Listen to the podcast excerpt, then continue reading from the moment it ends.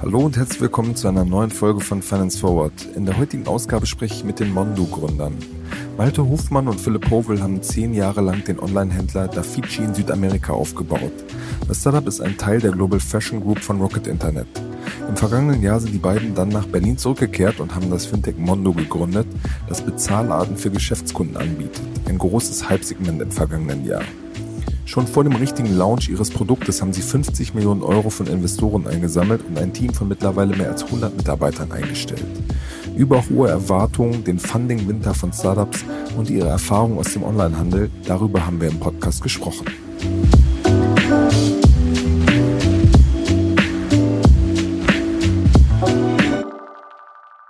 Hallo Philipp, hallo Malte, herzlich willkommen bei Finance Forward. Hallo Kasper. Hallo.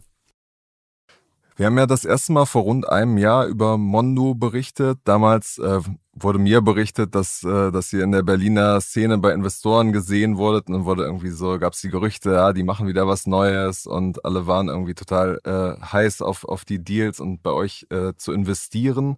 Ihr habt damals noch, habt euch eher im Hintergrund ähm, gehalten, ähm, wart ja da vor zehn Jahre äh, in Brasilien, habt da im, im Onlinehandel gearbeitet. Ähm, wie wie kam es eigentlich zu dieser Idee, in dem Fintech-Markt nochmal neu zu starten?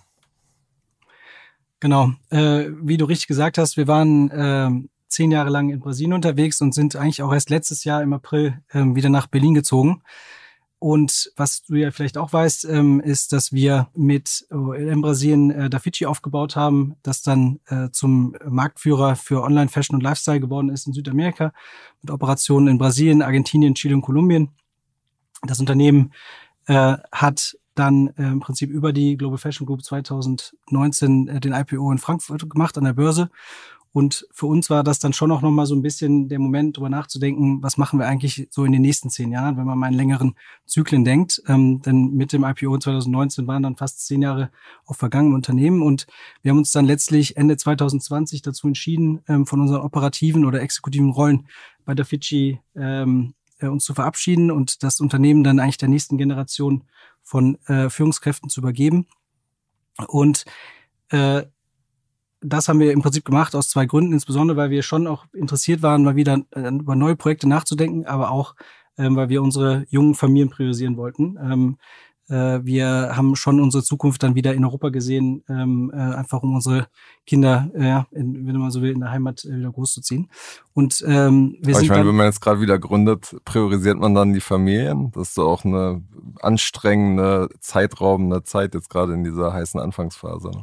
Ja, absolut. Das stimmt natürlich. Ähm, ist wieder viel Arbeit gewesen und man hat natürlich auch wieder viel Arbeit bei sich, äh, äh, ne? weil, weil man natürlich äh, erstmal ohne Team anfängt äh, und selber auch natürlich einfach viel mal selber machen muss. Aber ich glaube natürlich nach, nach, äh, ja, nach jahrelanger Erfahrung auch jetzt als Gründer haben wir, glaube ich, auch viele Sachen äh, jetzt anders gemacht. Ähm, äh, vielleicht haben wir auch ein bisschen in manchen Situationen smarter agiert, sodass man eben auch, glaube ich, die, die Work-Life-Balance ein bisschen besser hinbekommt.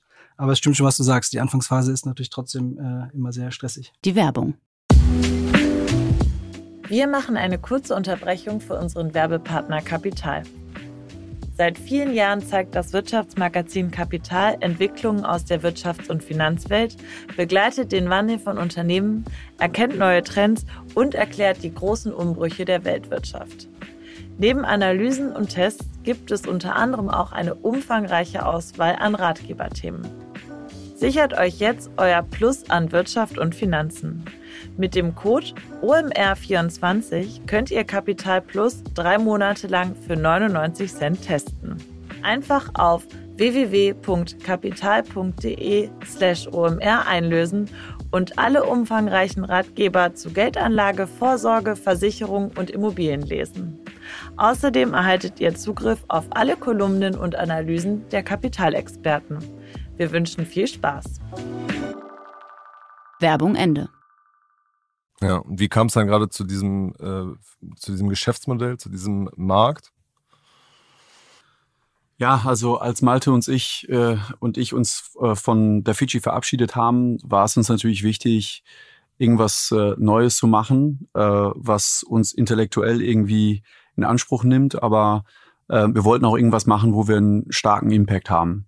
Wir sind also letztendlich dann ähm, durch viele Märkte gegangen, haben einiges an Research gemacht zu dem äh, Thema ähm, und sind dann irgendwann auf das Thema B2B Payments gestoßen. Ja, nicht notwendigerweise jetzt BNPL, aber B2B Payments war etwas, was aus unserer Sicht ein massiver Markt ist, ähm, wie man weiß, mit ungefähr 125 Billionen Euro Trans äh, Dollar Transaktionsvolumen weltweit, aber auch ein Markt mit großen Problemen.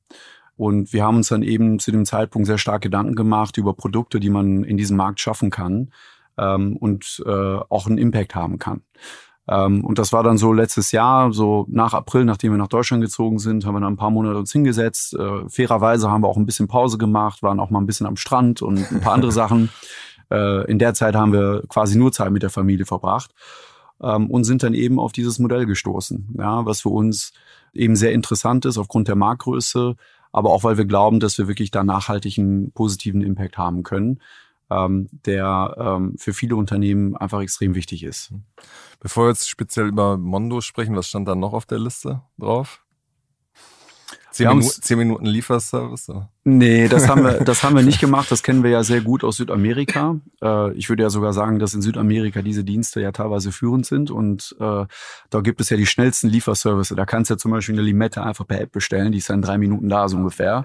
Ja. Wir haben uns von Anfang an eigentlich auch sehr stark Gedanken über Unit Economics gemacht. Ja, also für uns war das immer ein Thema. Ähm, wir kommen ja vom Background her von einer Industrie, die ähm, vor, ich würde sagen, 12, 15 Jahren ähm, etwas revolutioniert hat, aber sehr schnell äh, gab es dann auch Anforderungen seitens der Investoren und des Marktes auch, dass man äh, die Profitabilität irgendwie steigern muss. Äh, Dafici selbst war ja profitabel und ähm, ein sehr erfolgreiches Unternehmen ist es ja weiterhin. Ähm, und daher haben wir uns eigentlich von Anfang an sehr stark auch mit den Economics auseinandergesetzt. Aber um auf deine Frage zurückzukommen, wir haben uns verschiedenste Themen angeschaut. Ja, wir haben uns auch PropTech-Themen Prop angeschaut, also im Real Estate-Bereich. Ähm, wir haben uns auch. Was äh, wäre das da gewesen? Äh, wir fanden zum Beispiel das Pacasio-Modell ganz interessant, ähm, haben uns aber letztendlich für, aus einigen Gründen dagegen entschieden. Ganz was, konkret. Was ist das genau? Das Pacasio-Modell, da geht es um Shared Ownership von ähm, Vacation Homes zum okay, Beispiel. Ja. Ähm, ich glaube im Nachhinein vielleicht gar nicht so schlecht, dass wir uns dagegen entschieden haben. Ähm, es gab dann auch ein paar andere Modelle ähm, im Healthcare-Bereich ähm, und auch im E-Commerce. Ja, also ähm, also eher Technologie im E-Commerce-Bereich. Da kennen wir uns natürlich ein bisschen aus. Ähm, aber letztendlich fanden wir das eben sehr spannend, das Modell, ähm, weil es natürlich auch die äh, Fähigkeiten und das Know-how, was wir in den letzten Jahren angehäuft haben über der Fidschi, irgendwie nutzt. Ne? Und wenn man drüber nachdenkt, äh, E-Commerce, wenn man das at Scale macht, und wir haben nun mal E-Commerce at Scale gemacht, wir haben ja, äh, ähm, als wir rausgegangen sind, haben wir, glaube ich, 800, 900 Millionen Dollar Umsatz gemacht. Ähm, ist es schon etwas, was nur möglich ist, wenn du dich sehr stark, stark auch mit Finanzthemen auseinandersetzt. Payment, Fraud Pre äh, Prevention, Factoring, Reverse Factoring. Wir hatten auch unsere eigene Kreditkarte. Also das wird letztendlich irgendwie, äh, Fintech ist quasi ein Nebenprodukt von einem erfolgreichen E-Commerce-Unternehmen. Und daher war das für uns ein sehr natürlicher Schritt. Ähm, und deswegen fand es auch spannend. Hm. In diesem Markt, in dem ihr unterwegs seid, tut sich ja einiges. Das war so ein großes äh, Trendthema in den letzten Monaten. Billy ist da unterwegs, aber in Deutschland auch Firmen wie Peiler oder Tilt, Tilter. Ähm, wie wollt ihr euch produktmäßig da, da absetzen? Wo positioniert ihr euch da? Du, also im ersten Schritt äh, muss man vielleicht sagen, dass der Markt einfach derartig groß ist, ähm, dass man im ersten Schritt vielleicht gar nicht sich so stark differenzieren muss. Ähm, ich kann da mal ein paar Zahlen nennen. Äh, der deutsche B2C E-Commerce Markt hat ungefähr eine Größe von 140 Milliarden Euro. Ähm, der deutsche B2B E-Commerce Markt, und da reden wir wirklich von einem E-Commerce äh, ohne Idealintegration, äh, mit einem echten Checkout, ähm, wo man also wirklich bezahlen muss, ähm, der hat ein, eine Größe von ungefähr 300 Milliarden Euro. Also wir reden da von Faktor 2 mindestens zum B2C-Markt. Und wenn man sich dann die ganzen Payment-Methoden anschaut, die existieren, sind das letztendlich Payment-Methoden aus dem B2C. Ja, Kreditkarten, Vorkasse, PayPal. Es gibt natürlich einige Unternehmen, die auch einen Rechnungskauf anbieten ähm, das aber eher machen für Bestandskunden und für Neukunden, wenn überhaupt, dann mit sehr, sehr niedrigen äh, Approval Rates. Insofern, das ist das Erste, was man sich vor Augen halten muss, dass es ein massiver Markt ist und eigentlich kein einziger Player bislang wirklich relevant im Markt ist angesichts der Größe ähm, ähm, des B2B E-Commerce Markts. So, aber nichtsdestotrotz muss man natürlich dann irgendwie sich später mal differenzieren. Ähm, wir haben uns erstmal darauf konzentriert, ähm, ein, eine gute Rechnungslösung anzubieten für unsere Kunden. Das bedeutet, dass Kunden bei uns äh, letztendlich mit Net-Terms zahlen können, mit Zahlungszielen 30, 60, 90 Tagen. Ähm, wir haben bereits auch als die erste in Deutschland ähm, eine Installment-Lösung äh, angeboten, also Zahlungen per Ratenzahlung. Ähm, momentan ähm, noch bis sechs Monaten. Ähm, aber das geht natürlich jetzt auch demnächst weiter. Ne? Das andere, was wir jetzt auch haben, ist, wir sind in der Lage, auch B2B E-Commerce ähm, ähm, Marketplaces ähm, zu bedienen, also die auch keinen Checkout haben. Ähm, das ist aus äh, mehreren Gründen eine Challenge, weil du natürlich das ganze Thema AML Compliance äh, also irgendwie also Geldwäsche. genau Geldwäsche garantieren musst. Ähm, ähm, also alle Teilnehmer eines Marktplatzes müssen ja da auch ähm, äh, diese Anforderungen genügen. Ähm, und dann haben wir natürlich das ganze Thema äh, der Viehallokation. Ne? Also wie werden dort ähm, die Anreize richtig gesetzt? Das haben wir auch schon gelöst für uns. So, das sind so die ersten Schritte, die für uns wichtig sind, um ähm, auch äh, ein Standbein im Markt zu haben und auch Dutzende von ähm, Partnern sehr, sehr schnell zu gewinnen. Und wir werden natürlich darauf aufbauend äh, und auch auf Basis der Informationen, die wir von unseren Kunden bekommen, dann weitere Produkte jetzt in Zukunft mhm. entwickeln. Wie Aber es geht sehr schnell. Wie funktioniert das im Hintergrund technisch? Das wird ja bei vielen mit Factoring gelöst. Wie, wie funktioniert das bei euch? Ähm, ja, also wir haben ja, ähm, wir arbeiten ja mit einer Partnerbank zusammen. Ähm, und äh, genau, bei uns ist es regulatorisch genauso abgelegt, äh, abgeregelt auch, dass wir dann eben auch über Factoring äh, das abbilden können. Ja, mhm. Die Partnerbank macht das dann. Okay. Kann man so, damit die Hörerinnen und Hörer so ein kleines Gefühl dafür kriegen, wie groß ihr schon seid, kann man das schon sagen, ähm, so ein paar Zahlen oder ein paar Namen mit was für Partnern ihr da irgendwie zusammenarbeitet? Genau, also wir haben jetzt ähm, in der kurzen Zeit, in der wir eben auch live sind, wir sind ja mit dem Produkt offiziell erst live gegangen Ende Q1, nach wirklich einer Rekord- äh, Entwicklungszeit von eigentlich nur drei Monaten, äh, bis dann wirklich das Tech-Team auch an Bord war.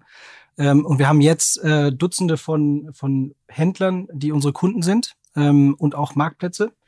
Und die wiederum haben natürlich ihre Kunden, die mit unserer Zahler transaktionieren und das sind äh, Tausende bereits. Ähm, und ähm, was wir Aber halt genaue sehen, Volumina oder so nennt ihr da nicht? Nennen wir momentan nicht. Okay. Ähm, äh, können wir sicherlich dann zum späteren Zeitpunkt nochmal äh, detaillieren, auch für euch. Ähm, aber ich glaube, was das Schöne ist, dass wir ähm, auch Kunden gewonnen haben über die verschiedensten Industrien hinweg. Ja, also dann das ist eigentlich auch das Schöne an unserer Zahl hat, dass und dieser Use Case, der dahinter steckt, dass das eben sehr relevant ist für Unternehmen, also für E-Commerce-Unternehmen, auch Marktplätze aus verschiedenen äh, äh, äh, Industrien oder Verticals. Ja, also von Elekt äh, Konsumenten, oder nicht Konsumenten in dem Fall nicht, sondern für Geschäftskunden äh, äh, Elektronik, ähm, äh, über Holzprodukte, ähm, äh, Beauty-Produkte ähm, und auch ähm, äh, in verschiedensten anderen Bereichen, äh, Baustoffen zum Beispiel. Ähm, und das ist eigentlich eine, eine, sehr schöne Bestätigung auch für uns, dass eben dieser Product Market Fit, ähm, dass der auf jeden Fall stattgefunden hat. Ähm, und deshalb ähm, sind wir da auch sehr bullish weiterhin auf unserem Modell. Mhm. Aber Namen nennt ihr da auch nicht mit? Doch, wir können gerne äh, auch ein paar Namen nennen. Also, also wir ein haben, paar Händler. Ne? Klar, also wir haben zum Beispiel ein Unternehmen, mit dem wir sehr eng zusammenarbeiten. Yonto Comet ist ein äh, Mittelständler im, im Schönheitsproduktebereich. Ähm, die gibt schon seit äh, über 40 Jahren, haben auch einen B2B-Webshop, ähm, der ungefähr 20 Prozent ihres Umsatzes ausmacht. Und für den, äh, den haben sie eine äh, Rechnungskauflösung gesucht, denn ihr ähm, Setup vorher war einfach nicht ähm, ausreichend gut, ne, weil das sehr manuell war und auch sehr geringe Annahmequoten hatte. Ähm, und mit denen haben wir jetzt auch ähm, äh, wirklich eine tolle Arbeit gemacht. Und äh, was die direkt gesehen haben, ist, dass eigentlich nach Einbindung unserer Rechnungskauflösung deren Conversion Rate um über 20 Prozent gestiegen ist, deren Warenkörbe um über 20 Prozent gestiegen sind und das sich natürlich dann auch im Umsatz wiedergespiegelt hat.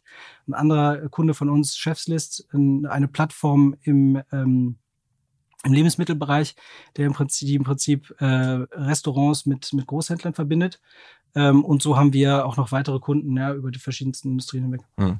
Wie geht ihr zurzeit das Thema Betrug an? Weil ihr seid ja quasi von null gestartet. Das ist ja ein Riesenthema in der, in der Branche und was sozusagen auch das Differenzierungsmerkmal, dass man es schafft, genug Leute anzunehmen und gleichzeitig sich keine Betrugsfälle reinzuholen. Was, ähm, wie, wie geht ihr das an? Ja, man muss dazu sagen, wir sind das, was das Thema betrifft, extrem sensibilisiert, äh, weil wir nun mal in Brasilien ein E-Commerce-Unternehmen hatten. Äh, und in Brasilien ähm, waren schon in den 2000er Jahren Kreditkarten extrem verbreitet. Und wir haben auch bereits in Brasilien ein sehr, sehr, sehr großes Anti-Fraud-Team gehabt, wo wir teilweise Millionen von Transaktionen monatlich äh, ähm, bearbeiten mussten. Und daher war es für uns eigentlich ähm, ein Riesenthema, als wir das äh, Mondo-Modell aufgebaut haben, weil wir äh, uns sehr, sehr große Sorgen dazu, äh, dazu gemacht haben, weil wir natürlich schon mal auch äh, echte Fraud-Attacken at Scale gesehen haben in Südamerika. Äh, man muss aber dazu sagen, dass die Produkte, die wir verkaufen, natürlich ähm, für Betrüger vielleicht nicht so interessant sind, weil die teilweise ja äh, maßgefertigt werden äh, für die ähm, Geschäftskunden, die diese kaufen ähm, und ähm, zum Beispiel Baustoffe oder äh, Metallteile oder äh, Equipment einfach vielleicht nicht so interessant sind. Und was Aber wir, in, im Elektronikbereich könnte man ja zum Beispiel irgendwie 20 MacBooks oder so sich bestellen. Wenn man das in, genau, also man kann das jetzt nicht pauschalisieren. Was ich aber sagen kann, ist, dass die, ähm, die Mehrheit unserer Händler eben keine Elektronik verkaufen, wenn man aber dann im Elektronikbereich ist, ist es sicherlich eine, eine Riesenthematik. Insofern haben wir uns natürlich darauf vorbereitet. Ähm, wir haben bereits ein Fraud Prevention Team bei Mondu von Anfang an und haben auch das entsprechende Setup da aufgesetzt. Und da haben wir auch ähm, wirklich ähm, sehr, sehr gute Leute aus der Industrie eingestellt. Äh, wir kennen uns ja eben auch persönlich ein bisschen aus äh, und haben die Muster sind ja wahrscheinlich schon anders äh, im E-Commerce, B2C als jetzt im im B2B-Bereich? Nicht notwendigerweise. Es geht ja letztendlich darum, Verhaltensmuster irgendwie zu identifizieren, ähm, die Kunden vernünftig authentifizieren zu können, also äh, Identity Theft irgendwie identifizieren zu können. Ähm, und also wir reden da letztendlich von First-Party und Third-Party-Fraud. Ähm, und das sind eigentlich sehr ähnliche Konzepte im B2B und B2C-Bereich. Ja, das war zumindest bislang unsere Erfahrung. Ähm, und dafür haben wir ein, ein, Team von Anfang an auf das Thema gesetzt auch. Hm. Ja. Nun war es ja schon so, dass ihr ähm, bereits vor dem Start konnte man auf eurer Website sehen, dass da von bestimmten Conversion Rates, die ihr ähm, mit eurem Payment-Methode ähm, sozusagen, dass die erreicht werden können. Ähm, da wart ihr aber noch gar nicht gestartet. Wie, mhm. wie kam es da eigentlich zu diesen Zahlen? Also wir haben natürlich unsere eigenen Erfahrungen damit, auch als, äh, als Merchant. Ähm, aber wir haben natürlich auch mit Kunden gesprochen, die teilweise auch andere äh, Methoden getestet haben und wir haben auch Benchmarkings gemacht in, ähm, in, in ein paar anderen Ländern. Insofern war es auf Basis unserer Erwartungen, was wir für Approval Rates haben würden, auch die Art und Weise der Integration und die Daten, die wir erfragen wollten zu dem Zeitpunkt, ähm, war es letztendlich eine starke Hypothese. Und man muss sagen, die hat sich absolut bestätigt. Ja. Bei, bei welcher Zahl liegt die ungefähr? Ja, also wir sind ähm, bei, also es gibt ja mehrere Metriken. Ne? Im Endeffekt, was, worauf wir optimieren, ist natürlich mit unserer Value Proposition für die Händler, ist, dass sie letztlich ähm, den Umsatz steigern können über höhere Konversionsraten und auch höhere Warenkörbe und das Ganze eben machen können, ohne mal den, äh, den Aufwand auf finanzieller und auch auf operativer Seite zu haben. Ne? Und ähm, ich glaube, die relevantesten Metriken sind natürlich ähm, äh, einmal die Annahmequote, ja, und da liegen wir eigentlich so bei 90 Prozent. Ja, das heißt also, wir können im Prinzip bei den Händlern, bei denen integriert, integriert sind, die können eigentlich den Rechnungskauf über uns anbieten, ungefähr 90 Prozent ähm, von, von deren Kunden. Ähm, und das ähm, führt eben dazu, dass wir eben auch bei den Händlern jetzt sehen, dass die Konversionsraten sich schon um äh, äh große zweistellige ähm, äh, Prozentsätze äh, im steigern. Ne, wir sind da ungefähr bei 40 Prozent und der Warenkorb, der steigt eben auch sehr signifikant. Ja, und ähm, das sehen wir einfach, sagen wir mal, durch die Bank weg jetzt bei den, bei den Kunden. Und ähm, ich glaube, dass deshalb auch die, die Zufriedenheit auf Kundenseite momentan noch sehr groß ist. Hm. Ihr seid jetzt ja vor, vor, vor rund einem Jahr ähm, äh, gestartet, habt damals ähm, ja sicherlich eine der größten Seed-Finanzierungsrunden im Fintech-Bereich, aber auch generell in der, in der Startup, äh, in der deutschen Startup-Welt ähm, eingesammelt. Wie ist das, wie ist das damals eigentlich gelungen? Also ich glaube, wir haben einfach so ein bisschen Bonus gehabt, weil wir äh, bereits schon zwei Unternehmen gegründet haben vorher ähm, und äh, mehr oder minder erfolgreich waren. Das war nicht immer alles super, aber wir haben am Ende des Tages, glaube ich, äh, viel gelernt. Ähm, und das schafft einfach viel Vertrauen. Ja. Ähm, ich würde jetzt nicht sagen, dass wir von Anfang an besser waren als die anderen, ähm, sondern wir kennen natürlich sehr viele Leute und ähm, in, in der VC-Branche ähm, und wir haben uns auch einen gewissen Namen da aufgebaut und das war dann etwas einfacher, vielleicht Vertrauen aufzubauen. Ähm, das hilft einem aber auch nur für die Anfangsphase. Ähm, wir haben vielleicht über gewisse Themen äh, etwas früher nachgedacht als andere ähm, über Unit Economics im Detail, weil wir wissen, dass es früher oder später einfach ein Thema ist. Äh, wir haben uns vielleicht auch ein bisschen mehr Gedanken gemacht über längerfristige Strategien, wie wir das Produkt weiterentwickeln wollen und so weiter. Und ich glaube, das schafft einfach ein bisschen Vertrauen und daher haben wir dann mit etwas Glück auch sicherlich dann dieses Funding bekommen. Mhm. Der jetzt so ein bisschen vor dem Hintergrund, dass sich der ganze Markt so ein bisschen gedreht hat, äh, manchmal so ein bisschen Bauchschmerzen, dass ihr denkt, okay, ähm, wie können wir diese großen Erwartungen, die es gibt, äh, in so einer neuen Marktlage erfüllen? Oder kommt jetzt wirklich möglicherweise irgendwie eine Downround? Nee, also von Bauchschmerzen kann man nicht reden, vor allen Dingen nicht im Zusammenhang vielleicht mit dieser Thematik ich glaube, als, als Gründer sollte man grundsätzlich sich stark hinterfragen und nicht arrogant sein und auch nicht irgendwie sich zu wohl in seiner Haut fühlen. Und aber ich würde jetzt nicht sagen, dass es ähm, ausgelöst wird durch die externen Markterwartungen. Ja, wir setzen uns ja selbst hohe Erwartungen ähm, und ähm, dadurch wird das nicht ausgelöst. Uns ist es einfach wichtig, dass wir äh, für alle unsere Investoren, auch die anfangs eingestiegen sind und die jetzt in der letzten Runde eingestiegen sind, vernünftige Returns generieren. Äh, uns ist es also wichtig, dass wir eine, eine Upround machen. Ähm, und ähm, wir glauben, dass es auch durchaus möglich ist, aber wir sind auch noch ein bisschen weit davon entfernt, weil wir natürlich einiges an, an Geld eingesammelt haben. Also rund äh, 50 Millionen sind das ja. Genau, also es waren ähm, 52 Millionen Euro. Ähm, und jetzt haben wir noch zusätzlich weitere 20 Millionen ähm, von der VVRB an Fremdkapital aufgenommen in unserem ähm, Special Purpose Vehicle in, in Luxemburg, worüber wir dann unsere ähm, Receivables refinanzieren können. Insofern sind wir sehr gut kapitalisiert, aber die Erwartungen sind eigentlich von unserer Seite viel höher als die vom, okay. vom Markt und von anderen Leuten. Okay. Also insofern setzen wir uns von alleine Druck. Okay. Ja.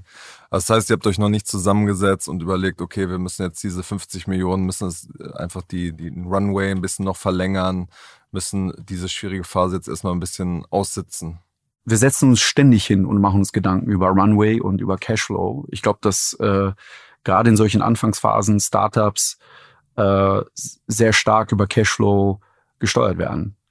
Ähm, und gerade wenn man wie wir in einem E-Commerce-Unternehmen war, wo es wir Hunderte von Millionen von Euro in Working Capital hatten, gab es eigentlich keine Woche, wo wir uns nicht hingesetzt haben, in der wir uns hingesetzt haben und dann nicht Gedanken dazu gemacht haben, ähm, was äh, die Implikationen unseres Geschäfts auf unser Cashflow sind. Insofern machen, das ist für uns Business as usual und so steuern wir letztendlich auch unser, äh, unser Geschäft.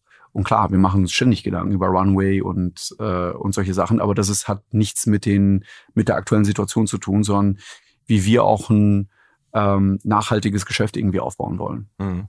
Ja. Also das heißt, ähm, ihr habt diese, diese Metrik noch nicht, noch nicht verlängert, weil früher war es ja so, oder in den letzten der Hype-Phase, dass man teilweise jedes halbe Jahr irgendwie neue Runden eingesammelt hat und diese Schlagzahl hat sich ja jetzt einfach schon ja. ein bisschen verändert.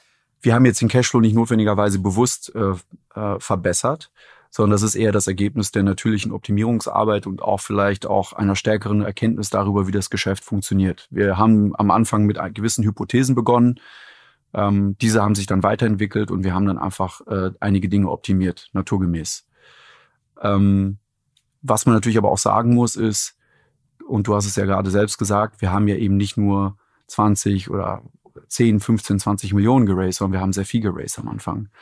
Auch in dem Bewusstsein dessen, dass es, äh, äh dass es ein kapitalintensives Geschäft ist und dass wir auch ein bisschen Zeit und auch ähm, die Möglichkeit haben wollen, ein bisschen zu testen und vielleicht auch ein bisschen länger brauchen. Insofern haben wir uns dann von Anfang an auch da ein bisschen abgesichert, würde ich sagen. Mhm. Warum ist das kapitalintensiv? Weil ich meine, die, die Seite, wo ihr die sozusagen die Finanzierung rausgebt, da habt ihr ja nochmal extra Geld für. Ähm, das Geschäftsmodell ist kapitalintensiv, weil wir ähm, zwei Dinge tun. Das erste ist, wir haben natürlich ein signifikantes Overhead. Ähm, vor dem Hintergrund, dass wir einfach glauben, dass dieses Overhead ähm, relativ zügig auch ähm, verwässert wird und wir dadurch dann auch äh, ein profitables Geschäft aufbauen können. Das ist ja letztendlich das Prinzip ähm, eines Geschäfts, was sehr schnell skaliert. Ähm, du hast letztendlich einen Kuchen, das ist dein Overhead und äh, je mehr äh, Menschen daraus äh, ein Stückchen abbeißen, äh, desto mehr wird das dann letztendlich abgedeckt. Und wir glauben, dass eben wir äh, mit mehr Overhead jetzt äh, schnell schneller wachsen können und Wachstum heute ist günstiger als Wachstum morgen. Das ist so ein bisschen eines der Prinzipien. Wie groß ist das Team jetzt aktuell? Mm, wir haben ungefähr um die 130 Leute. Ja, was natürlich für ein Unternehmen, was jetzt irgendwie äh, gerade mal vor einem Jahr gegründet wurde, ähm, relativ groß ist. Man muss dazu sagen, dass es jetzt auch nicht stark wächst, äh, weil es einfach da keine Notwendigkeit gibt. Aber wir haben eben sehr schnell skaliert, weil wir natürlich auch viel machen mussten in der Zeit. Aber das zweite Thema, wenn man über ähm, Cashburn unseres Modells nachdenkt, ist, dass wir natürlich schon über ähm, unser SPV auch dann gewisse Receivables aufkaufen. Das heißt, wir haben ein Balance Sheet Geschäft auch. Das ist natürlich überwiegend durch Fremdkapital finanziert. Ähm, aber wir müssen natürlich da auch ähm, einen Teil dieses Balance Sheets auch persönlich dann finanzieren über unsere, äh, über unser Equity. Und gerade in einer Anfangsphase ist es dann so, dass man ähm, da vielleicht auch ein bisschen mehr reinstecken muss. Mhm. Was sind dann so die Pläne für die nächsten 18 Monate? So, so weit plant man ja als Startup äh, in der Regel Expansion in andere Länder, Produktneuheiten. Was, was steht da bei euch so auf dem Plan? Genau, also wir haben eigentlich ähm, verschiedene ähm, Themen jetzt ähm, vor. Ähm, einmal natürlich äh, ganz klar ähm, unser Buy Now Pay Later Produkt weiterzuentwickeln ähm, und weiter in den Märkten, in denen wir schon aktiv sind, ähm, äh, weiter zu wachsen. Ne? Und ähm, das sind heute, äh, ist das Deutschland natürlich unser erster Markt, Österreich und auch äh, die Niederlande, die wir ähm, äh, jetzt gerade gelauncht haben. Ähm, und dann gibt es natürlich weitere ähm, Pläne auch zur internationalen Expansion. Ähm, wir sehen, dass eine natürlich die riesen Marktopportunity jetzt nicht nur in Deutschland, äh, Österreich und Niederlanden besteht, sondern auch in den anderen Ländern. Und da wollen wir sicherlich auch weiter ähm, äh, weiter expandieren. Und das zweite Thema ist auch in Richtung Expansion, dass wir natürlich ähm, unsere Value Proposition oder unsere, äh, unsere Product Proposition eben auch in anderen Use Cases anbieten wollen. Ja, und ähm, was könnte das dann zum Beispiel sein? Genau, also was wir ähm, im ganz am Anfang ja als als Produkt ähm, äh, lanciert haben, ist letztlich ein Buy Now Pay Later Produkt für den B2B Online Checkout. Äh, was wir aber gesehen haben, ist, dass ähm, unsere Kunden und zum Beispiel Yonto Comet, der Kunde, den ich eben erwähnt hatte, äh, die waren eben auch sehr interessiert daran, ähm, äh, diese Buy Now Pay Later Lösung nicht nur für ihren Webshop zu haben, sondern auch zu nutzen für ihre ähm, äh, Außendienstmitarbeiter und auch ähm, Innendienstmitarbeiter, die im Vertrieb zuständig sind. Äh, und das äh, haben wir dann jetzt auch gesehen, auch mit anderen Kunden, dass das wirklich äh, anscheinend eine sehr attraktive ähm, äh, Value Proposition dargestellt hat. Und deshalb haben wir jetzt eben unsere, das nennen wir Sales App, ja, ist vielleicht jetzt noch nicht der charmanteste Name, aber ähm, letztlich ist es eine App, äh, wo wir ein Frontend gebaut haben, das auf denselben äh, Backend fußt und jetzt eben auch zum Beispiel Vertriebsmitarbeiter, ja, sei es auf Messen oder sei es, wenn sie beim Kunden sind, ähm, da ähm, äh, es ihnen möglich machen, eben den Kunden direkt Zahlungsziele anbieten zu können. Äh, und wir sagen immer, das ist eigentlich, wenn man über, über Unified Commerce äh, redet oder, äh, oder POS, ja, im B2C-Bereich, ist das eigentlich im B2B, der, der POS vom B2B-Bereich, ja. Also wirklich dieses in der direkten Interaktion, äh, die, die Vertriebsmitarbeiter zu enablen, eben mhm. auch das mal. Wie wird sich aus eurer Sicht dieser äh, Buy Now Pay Later Markt für Geschäftskunden in den nächsten Monaten ähm, verändern? Also wird es da zum Beispiel auch eine Konsolidierung der, der Anbieter geben? Viele sind jetzt irgendwie gestartet. Wollt ihr da Wettbewerber vielleicht wegkaufen? Was, wie seht ihr das? Mhm. Ja, ist eine interessante Frage. Also ich glaube, wenn man sich natürlich Buy Now gesamthaft anguckt oder vielleicht auch einmal nochmal ins B2C, in den B2C-Bereich reinguckt, da haben wir natürlich einen Markt, wo jetzt 170 Player sich in Europa alleine tummeln. Ja, das ist natürlich unglaublich, ähm, unglaublich voll. Auf der B2B-Seite ist es natürlich noch deutlich weniger voll. Ja, also wir haben natürlich in, in verschiedenen Ländern äh, kommen jetzt Player, äh, starten Player genau wie wir. Ähm, ich glaube aber, was der Philipp eben gesagt hat, ist, der Markt ist so gigantisch, dass jetzt erstmal auch genug Platz ist, glaube ich, für die Unternehmen zu wachsen. Ich glaube, was auch noch ein Unterschied ist vom B2C auf den B2B-Bereich, dass der E-Commerce weniger konzentriert ist. Ja, das heißt also, wir haben einen fragmentierteren E-Commerce-Markt. Ähm, äh, und das bedeutet eigentlich, dass momentan der Fall ist, dass weniger Player auf mehr äh, Händler zugehen, äh, beziehungsweise äh, mehr, mehr Händler haben, äh, die sie äh, akquirieren können. Und deshalb ist die Konkurrenzsituation momentan noch nicht so stark. Also ich glaube, es gibt jetzt keinen direkten äh, Zwang, äh, schon zu kolonisieren. Hm, okay. Genau, ähm, zum Schluss würde mich noch interessieren, ähm, nach zehn Jahren E-Commerce mit, mit Dafici, was habt ihr jetzt äh, in der Fintech-Branche irgendwie gelernt? Was hat euch überrascht, ähm, so, ein, so ein neues äh, Business aufzubauen? Ja, ich glaube, es gibt natürlich äh, verschiedenste Unterschiede. Ähm, erstmal natürlich von äh, Südamerika nach, nach Berlin zurück oder nach Europa äh, und dann natürlich auch in der Branche. Und ich glaube, zwei Dinge haben uns äh, sicherlich ähm, beeindruckt. Einmal jetzt zurückzukommen nach Berlin, ja, nach zehn Jahren äh, weg, wie sich das Ökosystem weiterentwickelt hat. Ja, also das heißt der Talentpool ähm, und äh, wirklich auch die die Kompetenz, ja, die hier äh, die hier in Berlin ansässig ist, ist wirklich beeindruckend. Ähm, und das, wir sind ja 2010 weggezogen, äh, da war ja das Startup-System oder das Tech-Ökosystem in gewisser Weise ja noch äh, am Anfang. Und das ist sicherlich etwas, was, ähm, was, was stark kommt. Und ich glaube, der große Unterschied auch nochmal, und das ein bisschen äh, näher zu deiner Frage, ich glaube, was natürlich im Fintech-Bereich sehr charmant ist, ähm, ist, dass es eben auch schon so viele äh, Unternehmen gibt, die einzelne Teile der Wertschöpfungskette schon abbilden können, sodass man eben auch nicht alles mehr selber bauen muss, sondern dass man viele Dinge eben auch einfach äh, einkaufen kann. Ähm, und das ist natürlich charmant, weil das äh, gerade am Anfang beim Time to Market natürlich unglaublich hilft. Ja? Und das fanden wir auch auf jeden Fall nochmal spannend. Was habt ihr dann da zum Beispiel eingekauft? Ja, ich denke, äh, ähm, sei es natürlich, sagen wir mal, von unserer ähm, ähm, unserer Lizenz, ja, über mit ähm, in der Partnerschaft mit äh, mit der Raisin Bank über Software im, im Bereich äh, Betrugsprävention, Software im Bereich Open Banking äh, etc. Das waren natürlich Themen, die, ähm, die man dann nicht mehr selbst entwickeln musste, sondern die man eben auf der Shelf im Prinzip einkaufen konnte. Hm, okay. Genau, zum Abschluss haben wir noch so eine kleine Kategorie, weil ihr als äh, Gründer auch immer so ein bisschen in die Zukunft äh, schauen müsst. Ähm, Habe ich da so zwei, drei Predictions, wo mich eigentlich einfach interessieren würde, wie er, wie er zu den Themen steht. Erste Frage ist, wo steht Bitcoin Ende des Jahres? Auch so ein bisschen als Geradmesser ähm, der ganzen Stimmung und der Euphorie, was Krypto angeht. Keine Ahnung. okay. Weil ich, äh, wenn ich das wüsste, würde ich wahrscheinlich nur Bitcoin traden. Ähm, keine Ahnung. Okay. Dann, äh, wann, wann sehen wir das nächste Fintech-Unicorn in, in Deutschland? Nach dieser Hype-Phase der letzten 18 Monate? Also ich glaube, es gibt überall immer Unicorns, wo es auch große Probleme gibt, die zu lösen, äh, wo es dies zu lösen gilt. Und diese Probleme wird es weiterhin geben. Äh, es wird vielleicht nicht so einfach sein, Unicorns aufzubauen, einfach auf Steroide und über Cash. Aber alles, was ein großes Problem darstellt und irgendwie auch ähm, nachhaltig zu Profitabilität führen kann, kannst du Unicorn sehen. Ich sehe also keinen Grund dafür, dass es nicht nächstes Jahr bereits ein Unicorn geben kann wieder. Okay.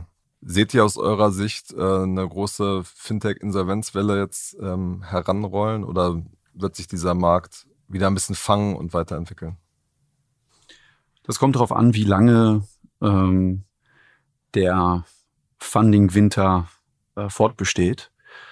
Ich glaube, wenn das, äh, und da gibt es ja verschiedenste Meinungen. Ja? Es gibt einige Banken, die sagen, es geht dann im Q2 nächsten Jahres wieder los, weil die Fonds wieder ihr Geld äh, investieren müssen. Es gibt andere, die sagen, es kann noch zwei, drei Jahre dauern.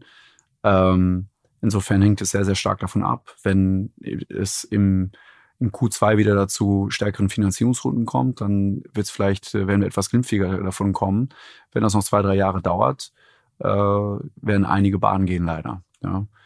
Ähm, und äh, äh, um vielleicht nochmal einen Schritt zurück zu, ähm, zu gehen, äh, letztendlich passiert das ja auch alles, weil wir extrem hohe Inflationserwartungen haben, ähm, die Zinsen auch gestiegen sind und solange es diese Inflationserwartung gibt und diese Zinsen, ist es so, dass natürlich gerade Wachstumsunternehmen ähm, Schwierigkeiten haben, äh, höhere Bewertungen zu bekommen, weil nun mal ähm, ein Großteil der Bewertungen äh, in der Zukunft liegt, ja, und letztendlich dann mit diesen höheren Zinsen abdiskutiert werden müssen. und das wird auch ein entscheidender Faktor sein in Zukunft. Ja. Alles klar, dann werden wir es weiter verfolgen. Vielen Dank für eure Zeit und bis zum nächsten Mal bei Finance Forward. Ja, danke, dass wir da sein durften. Vielen Dank, Kaspar.